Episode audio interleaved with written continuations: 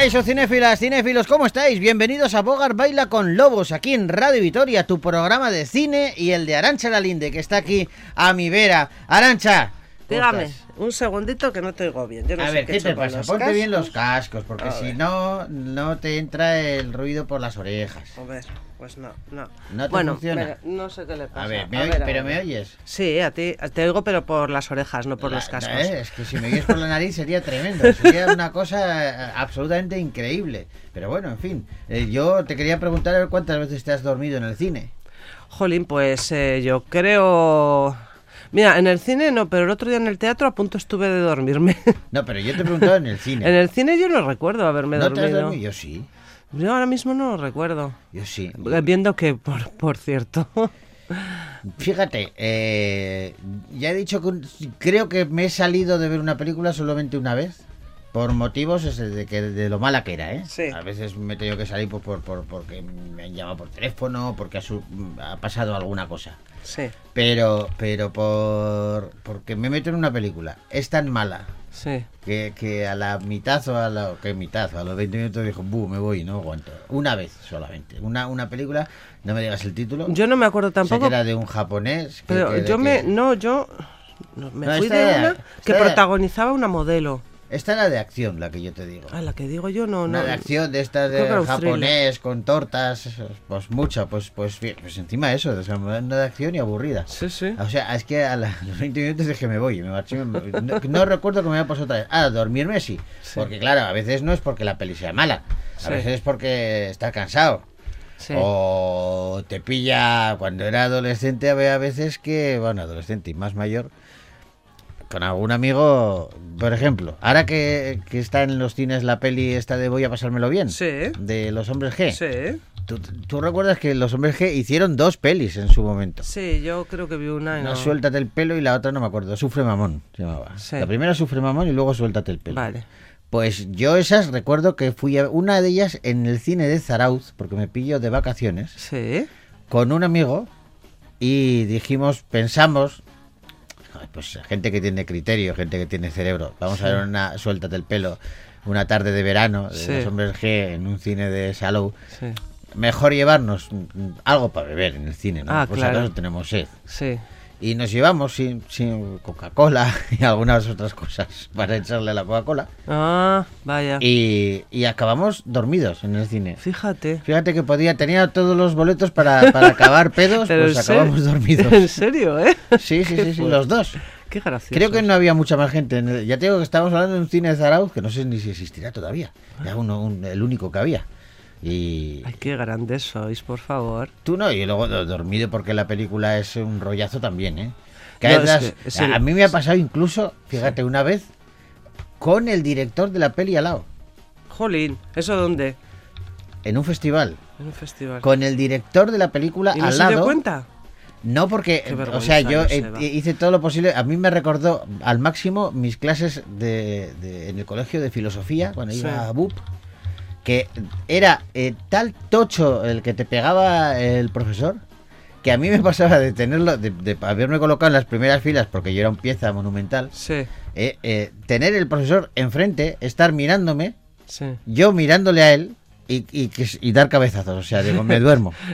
Me duermo, pero no puedo porque me está mirando. Bueno, pues eso mismo me pasó a mí en el cine con este director. Que, o sea, la película era tan mala, encima oscuras, un silencio. Claro, tú querías estar atento, pero había momentos en los que los ojos se te cerraban y hacías, "Ay, no puedo, no puedo, no puedo.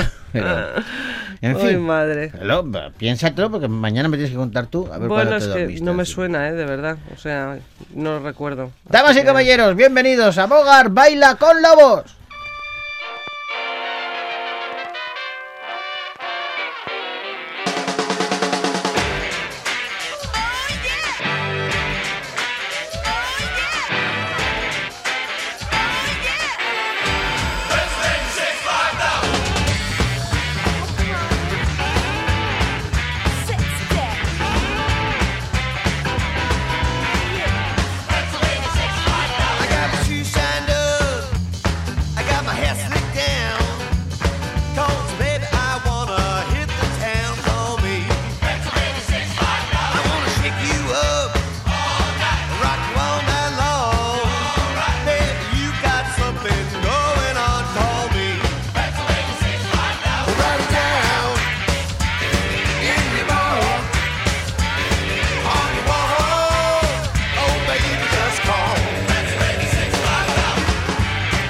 Pues aquí estamos en Bogar Baila con Lobos y nos gusta comenzar con música, con bandas sonoras de películas. Hoy tenemos, eh, es un tema, es un clásico.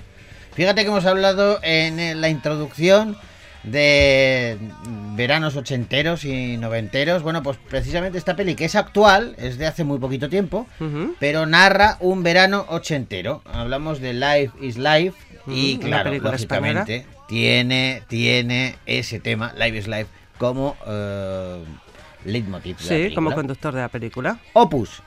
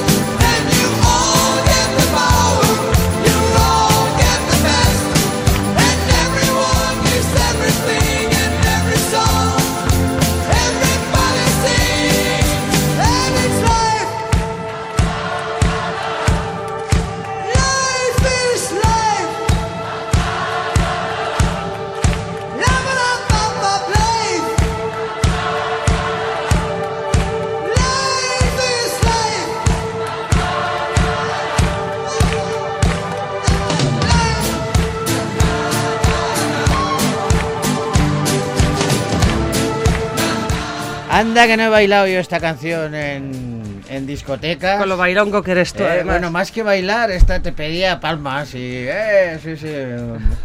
Pero, pero me comentó Norbert, que eh, dirige el programa él, es el que está al mando del árabe, que, eh, que- Oye, ¿tú conoces alguna otra canción de Opus? No, no, no. ¿O Hay no? muchos grupos de un, de un éxito nada más. Pero alguna más harían. Seguro. O igual no.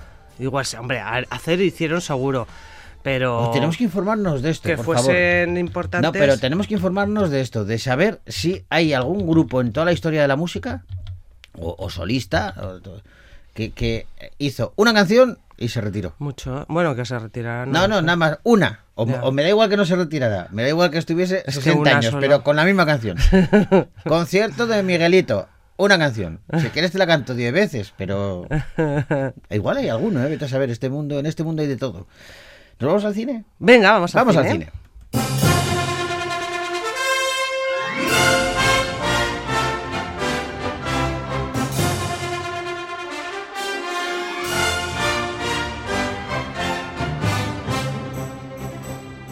¿Y qué nos encontramos en las salas cinematográficas esta semana? Pues eh, a un viejo amigo, Tadeo Jones, en su tercera entrega, eh, con una tabla esmeralda que tiene que recuperar y que va a poner en jaque y va a propiciar numerosas aventuras seguro que divertidas y muy entretenidas.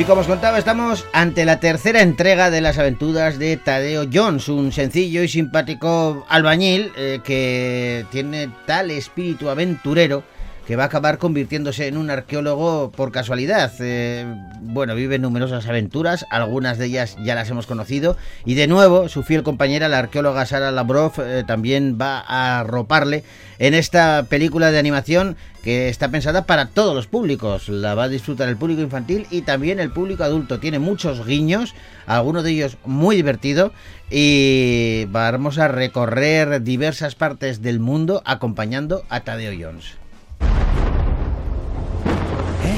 Fíjate. Este símbolo no tiene sentido.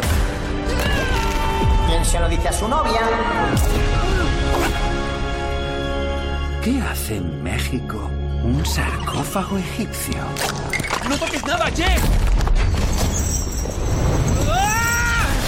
¿Estás bien? Tranquila, no ha pasado nada. ¡Estás despedido! Este verano vuelve Tadeo. Hogar, dulce hogar. ¡Momia! ¡Tadeo y momia en acción! Con nuevos amigos. ¡Tadeo!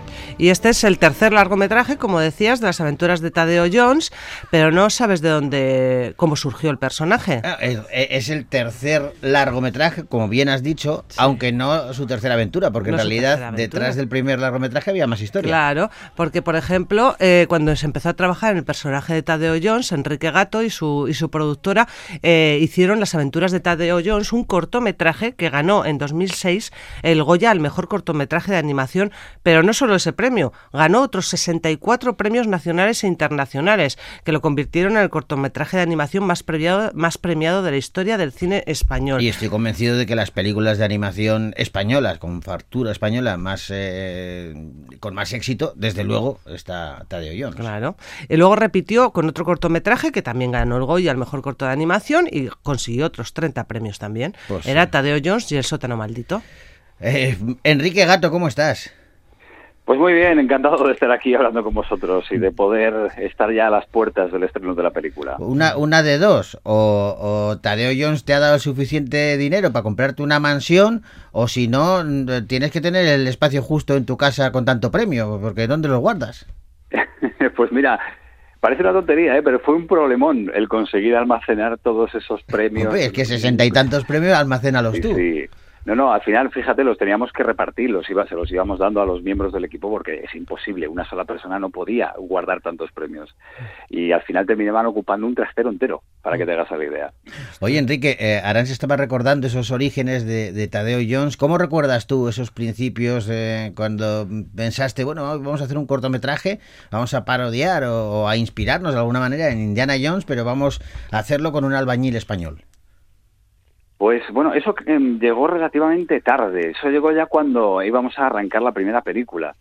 Pero fíjate, el origen del personaje es mucho más sencillo que todo eso. Era mm, en la época en la que yo estaba aprendiendo a animar ¿Sí? y yo era un fan absoluto de los, eh, pues del TVO tradicional español, de los cómics de Mortadelo y Filemón, de Super López. Sí. Y, y digamos que como estaba aprendiendo a animar, digo, pues me voy a crear un personaje que tenga un poco este espíritu, ¿no? Del cómic tradicional español, esta especie de parodia, en mi caso de Indiana Jones. Y, y fue con lo que arranqué, simplemente un personaje con el que yo quería entrenar animación, pero que en cuanto hice pues unas primeras pruebas de moverlo, etcétera, dije, uy, aquí hay algo que, que yo creo que puede ser un poco más grande que simplemente un par de pruebas. Y bueno, pues fíjate, al final sí que lo ha sido. ¿Y cuándo, cuándo te diste cuenta? ¿Y cuándo te diste cuenta, Enrique, que eh, ese, esas aspiraciones que tenías o ese, ese sueño que tenías de decir, oye, esto puede crecer? De repente dices, madre mía, si es que ha crecido por encima de mis posibilidades. O sea, yo no, no me imaginaba esto, ¿no? Pues mira, cuando hicimos el primer cortometraje, yo le enseñé mm, eh, lo que era Tadeo a, a Nico Magic, que es mi socio, es Sí. productor, y o sea, se lo enseñé básicamente porque él estaba moviendo una película de Super López, que por desgracia nunca se llegó a hacer, pero yo Ajá. me ofrecí para trabajar en ella, animando. Qué guay. Y como aquello no iba adelante, pues yo le enseñé lo que estaba haciendo en ese momento y le enseñé los bocetos de Tadeo y decidimos, pues oye, ¿por qué no nos liamos la manta a la cabeza y hacemos un corto de esto, que tiene muy buena pinta? Y fíjate, yo creo que lo mejor que sucedió con aquello es que lo hicimos por puro gusto, sin la presión del dinero y simplemente pues porque nos encantaba el cine de aventuras a los dos y nos parecía un concepto muy chulo. Y cuando hicimos ese primer cortometraje fue cuando sucedió todo esto que habéis dicho, ¿no? Que de repente empezó a circular por festivales y ganó docenas y docenas de premios. Y ahí fue cuando empezamos a soñar el decir, ostras, igual podríamos llegar a hacer un- una película de este personaje alguna vez. Oye, has citado dos veces eh, eh, a Super López eh, en, en estas dos preguntas que te hemos hecho. ¿Es tu héroe del cómic favorito? Sí, totalmente. Y de hecho, bueno, Tadeo le, le debe prácticamente su existencia a Super López. Por esto, ¿no? Por, porque nos permitió conocernos a Nicolás y a mí y nos permitió decir, bueno, pues Super López no va a ser posible, pero, pero Tadeo sí que puede serlo. Y, y fue el inicio del camino, en realidad.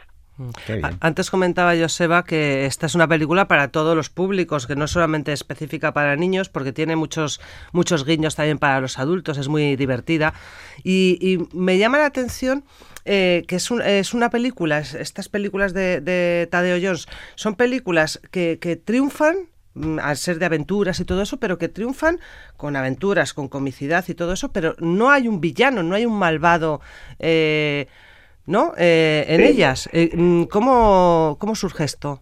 Esto, mira, es una novedad de esta tercera parte. En la primera y segunda sí que teníamos villanos un poco más evidentes, más clásicos, como de las películas quizá más tradicionales de Disney. Pero en esta, precisamente porque era una tercera parte, para mí era un poco obsesivo, ¿no? El decir, ¿cómo conseguimos hacer eh, una tercera parte fresca, que no se sienta igual a las anteriores, que haya conceptos nuevos? Y esto de quitar el villano, pues mira, es una cosa que ya demostró Pixar hace muchos años, ¿no? Que se podía hacer. Toy Story era esa, una de las grandes novedades, que no existía un villano en, en la película. Y es verdad que es algo que te complica un poco la vida porque te va- tienes que ir a jugar otro tipo de cosas más complejas a nivel de guion, pero por otro lado, eh, yo creo que es lo que ha hecho crecer la película a unas escalas que no habíamos visto en las anteriores, ¿no? Porque tienes que rascar mucho más en los personajes y tienes que crear una historia un poquito más elaborada para conseguir atrapar a, a tanto a los personajes como al público. Y la verdad que ha sido un aciertazo. Estamos contentísimos con la decisión y es- yo creo que es lo que más nos realzan de, de esta nueva película, el hecho de que se siente como mucho más grande, mucho más profunda a nivel de, de guion y como mucho más in- interesante. Quizá lo más eh, enigmático, misterioso de, de esta tercera entrega sea la aparición de Iker Jiménez. Esto, fíjate, es una cosa que no tenía muy claro cómo iba a reaccionar la gente cuando lo viera, pero, pero es, es muy sorprendente ver la reacción, se muere de la risa toda la gente cuando ve este cameo ¿no? de Iker Jiménez metido ahí como personaje de animación. Y además, bueno, fue fantástico porque desde que le propusimos que él mismo le pusiera voz al personaje, vamos, ha estado volcado con la peli, se lo ha pasado como un enano haciendo esto y le hacía muchísima ilusión. Ostras, tiene que ser brutal que te vengan y te digan, además de una peli, de una, de una franquicia como esta Leo Jones, ¿no? Sí. ya reconocida totalmente, y te digan, oye, es que hemos pensado en que salgas en, en la película que te vamos a animar. Te, te- te- te- de- se preocupó Iker, por ejemplo, de decir, Ay, me, me- me enseñáis cómo soy eh, animado. bueno, se lo enseñamos directamente, él lo vio. Lo que pasa que, eh, claro, el, el Iker Jiménez que nosotros teníamos diseñado es el de hace tres, cuatro años cuando habíamos, cuando estábamos empezando el largometraje, ¿no? Sí. Nosotros tardamos muchísimo en hacer estas películas. Y, y nos decía, yo me veo más delgado, en el que me, habéis- me habéis hecho más delgado. Claro, y más joven. y, y- y con más pelo, con más pelo también nos decía. Pero nada, estaba encantado, le, le gustó mucho verse y, y la verdad que hemos disfrutado mucho de la experiencia todos. Oye, decía Arancha antes lo de lo de que es una animación para el público infantil, lógicamente, pero también para el público adulto. Y hablabas tú antes también de, de esa ausencia del villano y de la complejidad del guion. Me imagino que una de las eh, dificultades más grandes que puede haber a la hora de escribir una historia de estas características es escribirla a sabiendas de que queréis que los chavales se diviertan, pero sus padres también.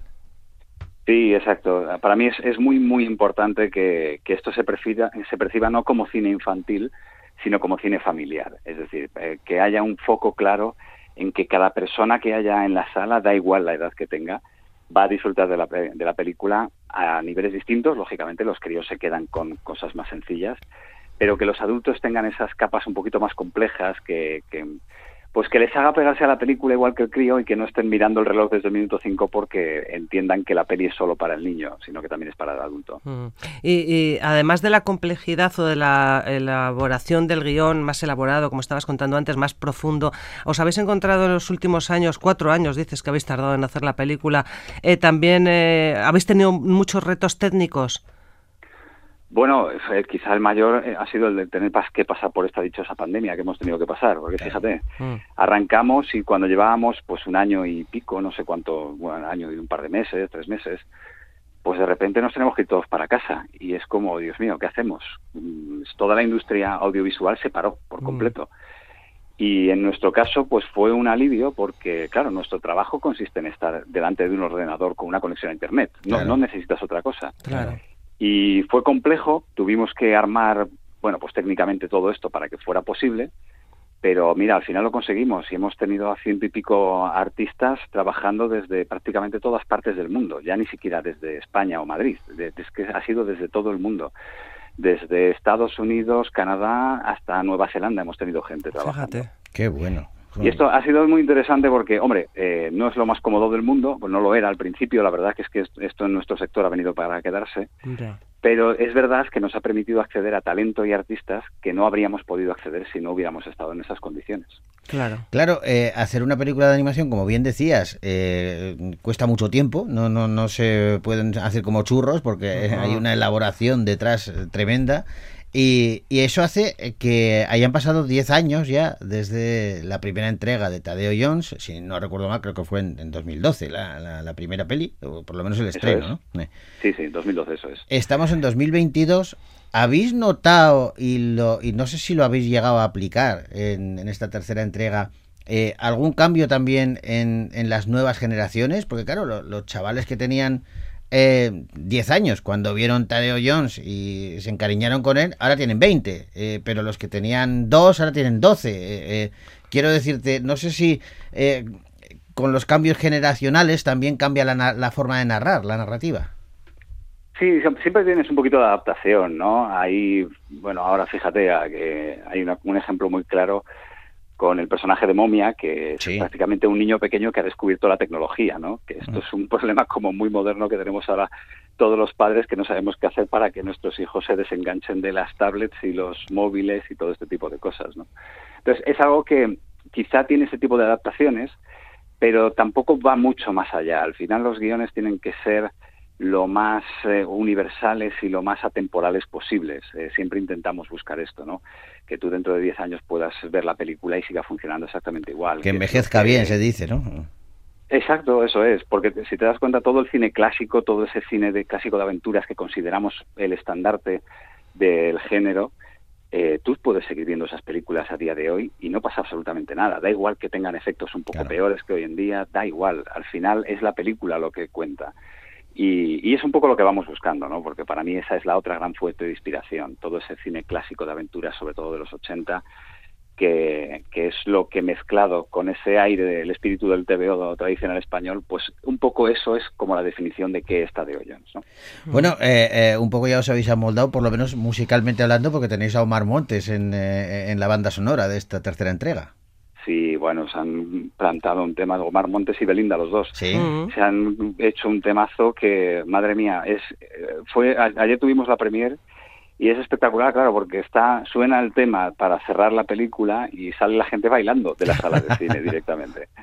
O sea que muy bien, muy contentos con el tema, la verdad que está funcionando fenomenal eh, y bueno, es una cosita más, ¿no? Que sumas a todo esto, ese toquecito moderno para algo que intenta también tener un aire clásico. Oye, te despido, Enrique, con, con una curiosidad personal que no tiene que ver con, con la película, es pura curiosidad. ¿Enrique Gato es nombre real o es eh, artístico? Es, es totalmente real. Es muy extraño apellidarse gato, no somos muchos, pero es completamente real. Bueno, pues nada, me lo apunto entonces, es nombre real. Enrique, muchísimas gracias por acompañarnos, gracias por tu trabajo y por regalarnos películas como esta tercera de Tadeo Jones, que recomendamos fervientemente desde aquí, desde eh, Radio Vitoria, y te mandamos un abrazo enorme. Pues otro grandísimo para vosotros, un placer haber estado por aquí. Un abrazo hasta otro día. Agur. Chao. Agur.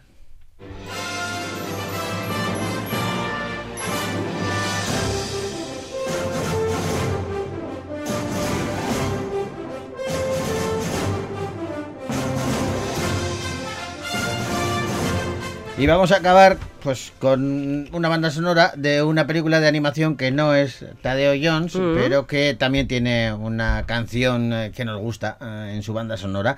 Es, eh, fíjate, Irina Menzel Mm. interpretó el tema de Frozen, de la peli, la primera película de las Sí. aventuras de Frozen y todo ese mundo congelado y todo esto. El Capitán Pescanova no salía, pero podía, bien podría haber Podría haber sido otro de los sí. protagonistas, o igual estoy dando una idea para que sea el villano de la serie. Vaya usted a saber. En cualquier caso, se han hecho después varias secuelas. Una de ellas está centrada en Olaf, ese muñeco de nieve que hizo las delicias de los peques. Se titula Frozen, la aventura de Olaf. Y de nuevo Irina Menzel canta una canción para esta película y nos sirve para deciros Viar Arte. Hasta mañana. Sure, it's nice to open a gift that's tied up with a perfect bow. But the greatest present of all was given to me long ago. It's something I would never trade. It's the family that we've made. Cause when we're together, I have everything on my list. And when we're together,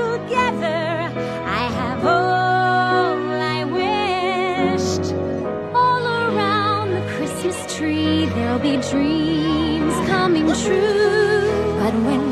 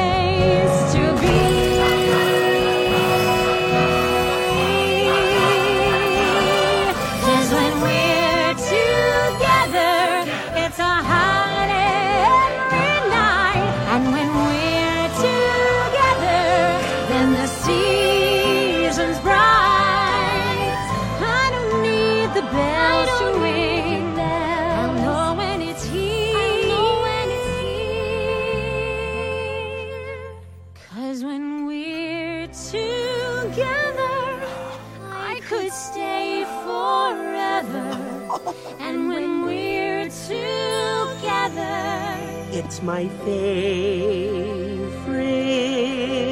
time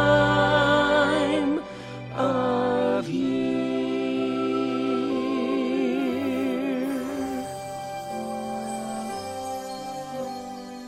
well, I think Arendelle has a new tradition. Thank you, Olaf.